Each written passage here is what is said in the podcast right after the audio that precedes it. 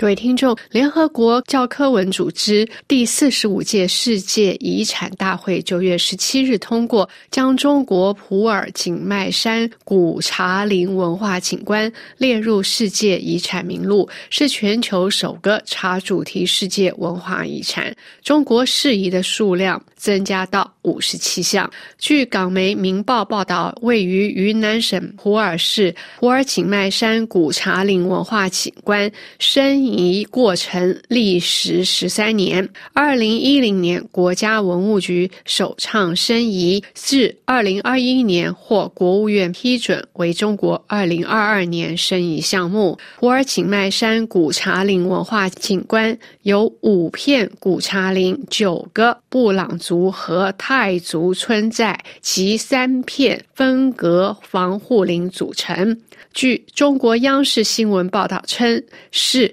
目前保存最完整、内涵最丰富的人工栽培古茶林。公元十世纪以来，布朗族先民发现和认识野生茶树，利用森林生态系统与泰族等民族探索林下茶种植技术。经历千年的保护与发展，形成林茶共生、人地和谐的独特文化景观。据中国文物学会会长、原故宫博物院院长单霁翔。表示说，中国茶文化有着极其深厚的底蕴，源远流长。景迈山古茶林则因其是古和林而独树一帜。相较于世界上其他著名的梯田式、农庄式台地茶园，景迈山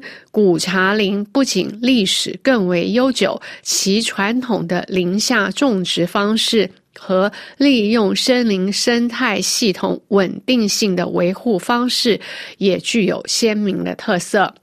其他新列入适宜的地点包括巴勒斯坦古杰里科塔尔苏丹遗址，该地址位于约旦河西岸地区的杰里科市，被称为人类史上最早诞生的城市之一。另外，中亚丝绸之路关键路段泽拉福上卡拉库姆廊道，以及曾是吴哥王朝首都的柬埔寨贡开，也被列入遗址等。此前，九月十五日，法新社的报道说，联合国教科文组织将乌克兰城市基辅和利维夫的世界遗产列入濒危名单，称这些遗址因为俄乌战争而处于风险之中。据该组织表示，他们在沙乌地阿拉伯首都利雅得举行的年度世界遗产委员会会议上做出了这项决定，朝着更妥善的保护世界遗产迈出一步。